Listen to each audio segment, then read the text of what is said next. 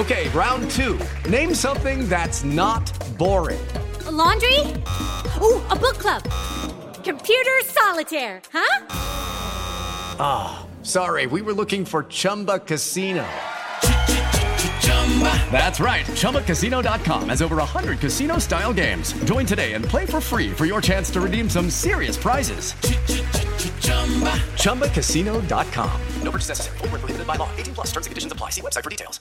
Lunes 24 de abril, yo soy Alejandro Villalbazo y esta es la información que sirve.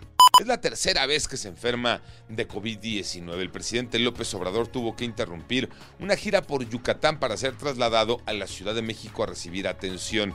El mismo presidente confirmó que tiene COVID-19, aunque dijo que no es grave y que su corazón está al 100. Solo para recordar, la primera vez que se contagió fue 24 de enero de 2021, la segunda 10 de enero 2022. ¿Qué se dijo en la mañanera de la salud del presidente Pepe Toño Morales? Gracias. Efectivamente, el secretario de Gobernación, Adán Augusto López, confirma que el presidente se encuentra aquí en Palacio Nacional, que goza de cabal salud y desmintió aquellos rumores en cuanto a que viajó de emergencia desde Mérida hasta la Ciudad de México.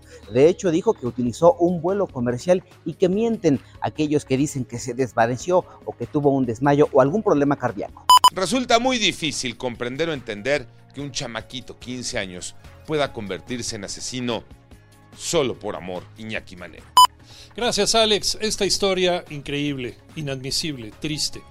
Se registró en Tecolutla, Veracruz. Aquí, Stephanie Naomi, de 13 años, recibió una declaración de amor de su compañero de secundaria, Víctor Yael. Ella lo rechazó, sin saber que esa respuesta le costaría la vida.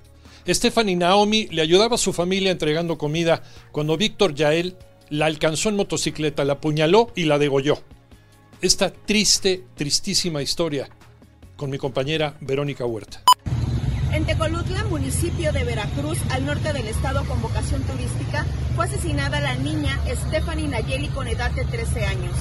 Le quitó la vida a Víctor Yael con edad de 15 años. Él era su compañero de escuela, su compañero de salón, y decidió asesinarla porque Stephanie Naomi no quiso ser su novia. La penúltima jornada de la Liga MX, ¿cómo nos fue Tocayo Cervantes?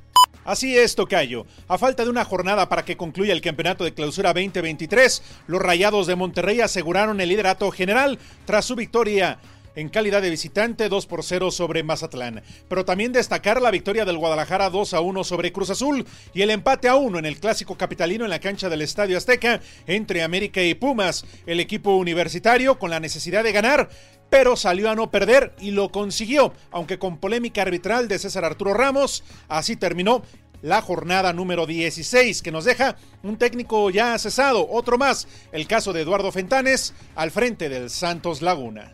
Yo soy Alejandro Villalbazo, nos escuchamos como todos los días de 6 a 10 de la mañana, 88.9 y en digital a través de iHeartRadio. Pásenla bien, muy bien, donde quiera que estén.